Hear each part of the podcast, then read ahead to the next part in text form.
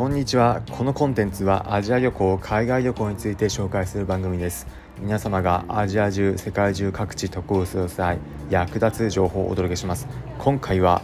第270回音声配信で伝えようとしていることというテーマでお話します。今回の放送第270回目の放送になります。これまで第150回だったり200回230回といったキー番回ではこのコンテンツ自体について放送をお届けしましたが今回キー番回で放送を通して何を伝えようとしているのかということを改めて紹介させていただきます。この放送を通して伝えたいことそれは海外行く楽しさを皆様にもお伝えしたい。このことです。海外皆様行かれたことはあるでしょうか？行ったことあるという方もいれば行ったことないという方また行ったことはあるんだけど最近なかなか行くタイミングがないコロナでタイミング逃している。円安の影響もあってなかなか一歩が出ないという方もいるかと思います。私自身も海外行くまではどんなものかなというふうに思っていましたが行ってみたら楽しいまたいろいろと自分の考え方が変わっていい方向に向かうこともあったということがありその楽しさを伝えたいと思ってこの配信も皆様にお届けしています。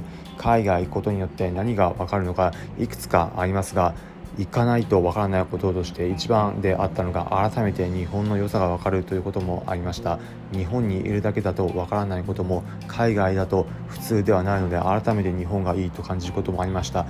例えば電車が予定通り来るスケジュール通り来るということです。電車以外にもバスだったりさまざまな公共交通機関日本では基本的に時刻表存在していて基本的にスケジュール通りに動いています。だからこそスケジュール通りに移動できて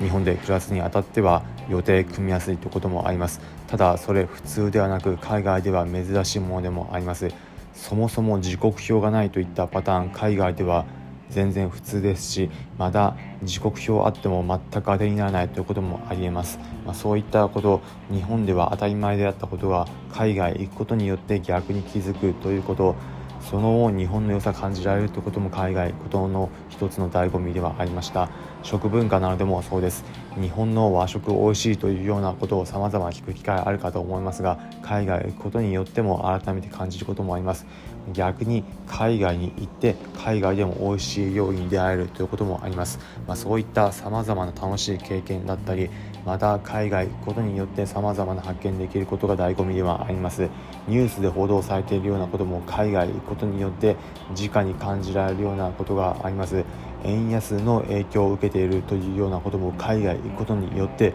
日本円換算した場合こんな値段するんだだったり日本で逆に考えたら日本の料理海外の人たちからするとものすごく安く感じるんだろうな。だからこそ旅行先として考えられている日本の旅行が考えられていることがあるんだなということも実感できたりします、まあ、そういったことニュースでやってることが自分の実感値として理解できるようになる理解が深まるようになる。またそもそも海外ことによって楽しい経験できる、まあ、そういったことがあって皆様にもそういったことを実感できることあればいいんじゃないかということを考えてこのコンテンツをお届けしています。少しでも海外行く楽しさ皆様に伝われば幸いです。ということで最後に今回のまとめです。今回は音声配信で伝えようとしていることというテーマでお話しお話ししました。結論皆様に海外渡航の楽しさ伝われば幸いです。今回の放送を聞いて、えー、参考になったという方はいいねの高評価ハートマークポチッと押していただければ幸いです。このコンテンツはアジア旅行海外旅行について紹介する番組です。